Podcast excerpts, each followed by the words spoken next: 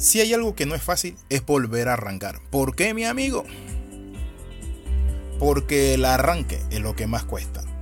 La Biblia dice en 2 Corintios capítulo 8, verso del 1 al 5, ahora hermanos damos a conocer la gracia que le ha sido dada a las iglesias de Macedonia, pues en medio de una gran prueba de aflicción abundó su gozo, y su profunda pobreza sobreabundó en la riqueza de su generosidad.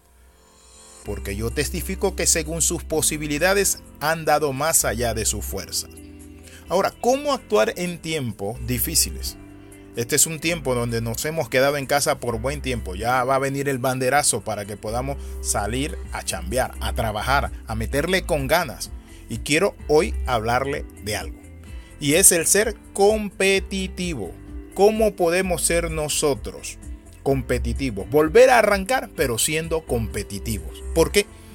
Hay muchas empresas que han despedido a muchos empleados. Y en la calle la situación se va a poner un poquito más difícil y se necesita ahí ingenio, fuerza de voluntad, sabiduría, pero sobre todo perseverancia.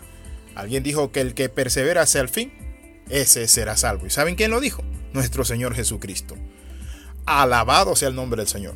Dice la palabra del Señor que todos los que son esforzados y valientes, la palabra nos dice a nosotros que Dios está con ellos. Esfuérzate y sé valiente porque yo estoy contigo entonces el esfuerzo es el canto de guerra de los hijos de Dios. Ahora, ¿cómo podemos esforzarnos en medio de un panorama difícil, en medio de competencia, en medio de, evaluación de algunas monedas? Por ejemplo, hablaba con algunas personas en México, amigo, y el peso se ha venido en estos tiempos abajo, pero yo sé que va a subir. Entonces, ¿qué hacer en este tiempo donde hay mucha, pero mucha mercancía y necesita moverse? allí es donde vamos a darle al clavo. Lo primero que debemos hacer es entender que nosotros vendemos por la fe. La fe, mi amigo, mueve montaña. Cuando hay personas que tienen fe en Dios de que van a lograr y alcanzar, mi amigo, el que tiene fe hasta piedra vende. Y cuando hablo de piedra, no estoy hablando de crack. Estoy hablando, mi amigo, que vende todo lo que tiene o le ponen en las manos. Por esa razón es importante que nosotros entendamos a los hermanos de Macedonia. En gran prueba de tribulación ellos dieron, no se detuvieron, no se quedaron en su aflicción diciendo, pobrecito de nosotros, somos pobres, no tenemos, no. Dice la palabra que le pidieron al apóstol Pablo que le diera el privilegio de participar en ese privilegio de sembrar para la obra. Ahora, quiero compartir algo y que quede bien, bien claro. El apóstol dice, no como lo esperábamos, sino que primeramente se dieron al Señor y luego a nosotros por la voluntad de Dios. ¿Eso que representa? ¿Saben qué representa eso? Que cuando usted va a hacer algo, hágalo como para el Señor.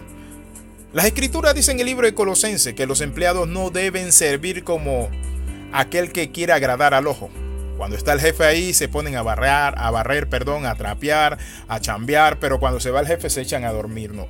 No, no, señores. Este tiempo requiere esfuerzo, fortaleza, sabiduría, innovación. Requiere que cada uno, uno de nosotros salga a la calle con una mente de fe, una mente positiva de que no vamos a morirnos en esta, que vamos a salir adelante. Imagínense, nosotros hablamos de esta crisis del coronavirus, pero realmente no ha atacado las estructuras. Su carro está ahí, su casa está allí. Pero imagínese usted estando en la Segunda Guerra Mundial peleando con Estados Unidos, que fue el caso de los japoneses. Los norteamericanos cuando vieron que los japoneses estaban duros, le tiraron dos bombas, una sobre Hiroshima y la otra sobre Nagasaki. ¿Y saben qué pasó allí? Ay, Padre bendito, todo quedó quemadito. Sí, así como usted me oye.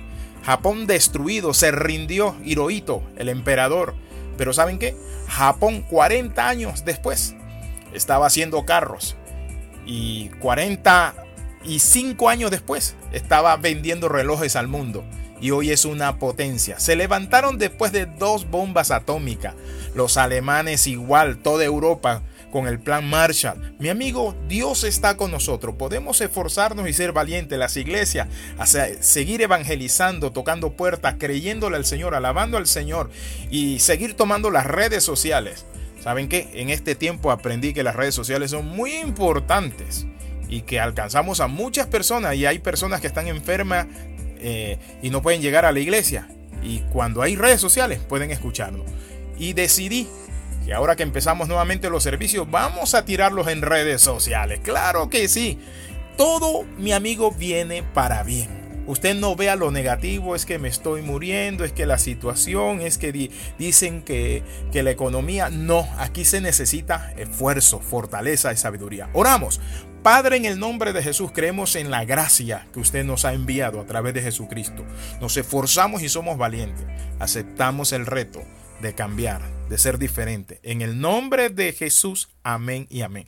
Recuerde las 13, comparta, comente y ¿saben qué? Crece. Escríbanos a más 502 42 45 60 89 si usted quiere ser agregado a una red y recibir este devocional diariamente. Si usted se lo envían de vez en cuando, mi amigo, usted puede recibirlo diariamente, un tema bien interesante. Nos vemos en la próxima. Shaolin.